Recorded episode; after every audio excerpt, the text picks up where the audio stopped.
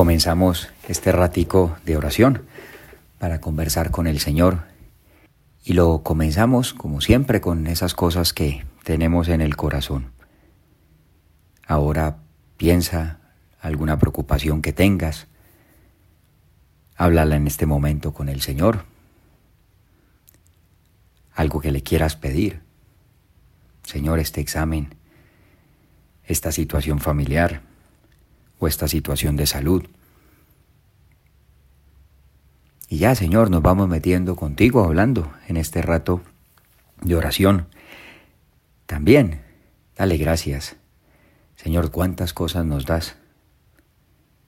Tantas cosas que tengo que darte gracias. Hazme una persona agradecida. Y también, Señor, te quiero pedir perdón. Tantas veces no te escucho todo lo que tú me estás hablando, los consejos que me das, las insinuaciones también que pones en mi alma para llevarme por ese camino de santidad. Te pido perdón, Señor, cuando no los escucho. Y esto es la oración, ponernos en diálogo con el Señor, cada uno. Señor, tú nos vas llevando por diferentes, por diferentes vías, diferentes caminos cuando comenzamos a hablar contigo. Y sé que lo conoces muy bien, esa vocación del apóstol San Pablo, que inicialmente, con ese buen celo por Dios, perseguía a los cristianos, viéndolos como un peligro, como una amenaza contra esa religión de sus padres, esa religión que él había aprendido como judío observante que era. Y ya sabes, camino de Damasco con esa autorización para encerrar y encarcelar a esos cristianos, pues el mismo Señor se le aparece en el camino. Mira cómo lo narra él, es en el libro de los Hechos de los Apóstoles, capítulo noveno.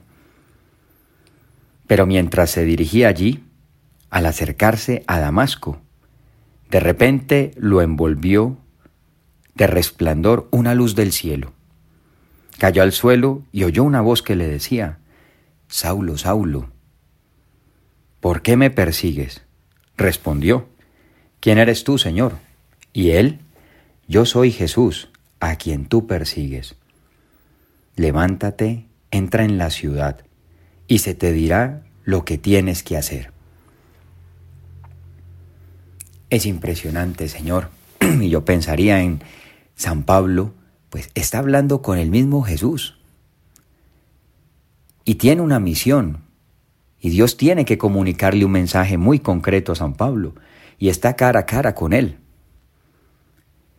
Y le dice, entra en la ciudad, entra en la ciudad y se te dirá lo que tienes que hacer.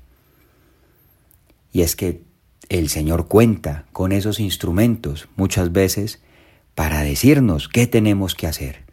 Él nos va hablando y nos va hablando de muchas maneras a lo largo del día, constantemente. Pero hay un momento privilegiado como nos habla el Señor. Y es a través de la dirección espiritual, de ese acompañamiento espiritual.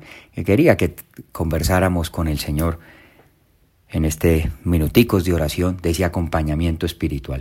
Y mira cómo sigue también esa lectura de los hechos de los apóstoles había en Damasco un discípulo de nombre Ananías, a quien el Señor habló en una visión. Ananías, él respondió, aquí estoy, Señor. El Señor le dijo, levántate y vete a la calle que se llama recta y busca en casa de Judas a uno de Tarso de nombre Saulo, que está orando. Es el Señor que cuenta con esos instrumentos, con esos directores espirituales, para guiar las almas de tantas personas.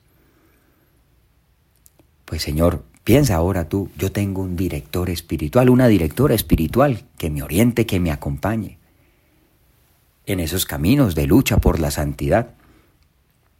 Y es muy importante, muy importante. Y piensa ahora, ¿y quién podría ser mi director espiritual? Y ya sabes quién es el director espiritual.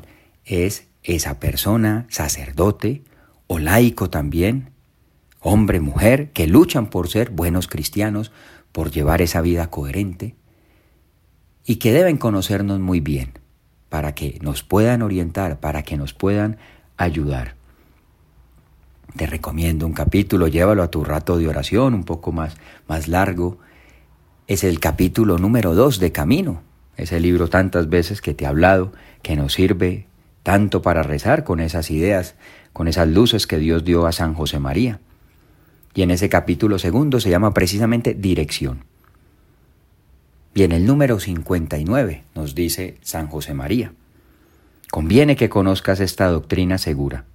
El espíritu propio es mal consejero, mal piloto para dirigir el alma en las borrascas y tempestades, entre los escollos de la vida interior. Por eso es voluntad de Dios que la dirección de la nave la lleve un maestro, para que con su luz y conocimiento nos conduzca a puerto seguro tenemos esos dos peligros todos en nuestra lucha. Irnos a uno de los dos extremos o ser muy exigentes con nosotros mismos hasta tratarnos mal o no pasarnos una debilidad ni nada. O por lo tanto, o por el otro extremo ser demasiado laxos y, ah, pues no pasa nada, no pasa nada. No, el espíritu propio es mal consejero. ¿Por dónde me voy, Señor? Y necesitamos esa persona externa también que con esa gracia de Dios que tiene el director espiritual, la directora espiritual, también nos sepa guiar. No, por aquí. Ahora afina aquí, mejora en esto. Y ayúdanos, Señor, a concretar. Sé que nos hablas de muchas maneras, pero que concretemos esa persona que nos pueda acompañar en nuestra vida. Y un consejo muy concreto en esa dirección espiritual, tomar nota. Tomar nota de esos pequeños puntos, puntos de lucha que nos indican, consejos que nos dan. ¿Para qué? Para que vayamos por ese plano inclinado, vamos subiendo en ese camino de la santidad y que cada conversación sea esa continuación del estado de nuestra alma. Pues se lo pedimos a nuestra Madre Santa María, cuánto escuchó a Jesús, cuánto también con sus consejos llevaba esa dirección espiritual de los apóstoles, indicándoles tantas cosas, mostrándoles tantas luces, pues que ellas nos ayude a abrir siempre el alma con sinceridad en esa dirección espiritual y a dejarnos guiar por su Hijo a través de esos instrumentos que son los directores espirituales.